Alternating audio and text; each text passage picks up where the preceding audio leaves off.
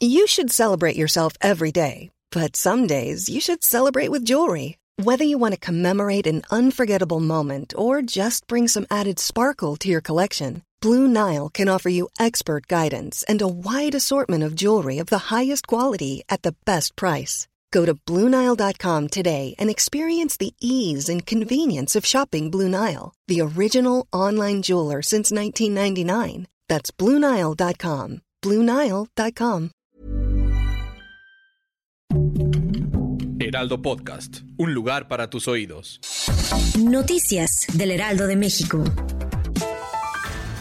Durante este lunes, durante la conferencia matutina en Palacio Nacional, el presidente Andrés Manuel López Obrador se comprometió a enviar una iniciativa para que haya un día del año en el que se conmemore el trato humano y justo a los animales. En la mañanera pregunta expresa también se mostró a favor de que se cree conciencia entre la población de que no se debe permitir el maltrato animal. Asimismo dijo estar de acuerdo en que haya un día para que se manifiesten todas las personas que defienden a los animales, tal y como ocurrió en la marcha el pasado 25 de junio en la Ciudad de México.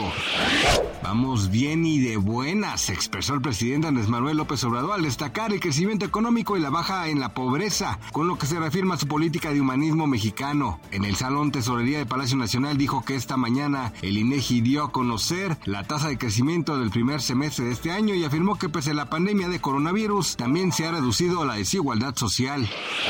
La Embajada de México en Francia ofreció protección consular a la turista mexicana que fue violada en grupo de cinco hombres madrugada del jueves 27 de julio en las cercanías del Campo Marte que queda a uno de los lados de la Torre Eiffel en París. Ante esto, Vanessa Calva, directora general de Protección Consular de la Secretaría de Relaciones Exteriores, señaló que la embajada en el país europeo ha tenido la oportunidad de estar manteniendo la privacidad de la víctima. En entrevista con Sergio Sarmiento y Guadalupe Juárez, la diplomática señaló que se ha puesto en marcha las acciones que se identifican en este tipo de situaciones en el que una mujer es agredida y en la que se juntan las herramientas que se desarrollan a lo largo de su labor consular para asegurarse de que la joven se sienta apoyada, no sienta presión y tenga la plena certeza de que está acompañada durante todo el proceso.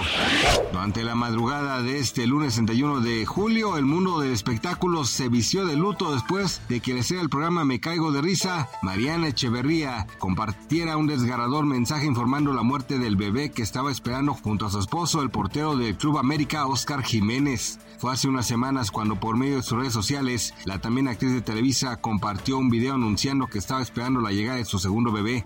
Días después, subió otra grabación que mostraba la reacción de su esposo al recibir la noticia. Gracias por escucharnos, les informó José Alberto García. Noticias del Heraldo de México.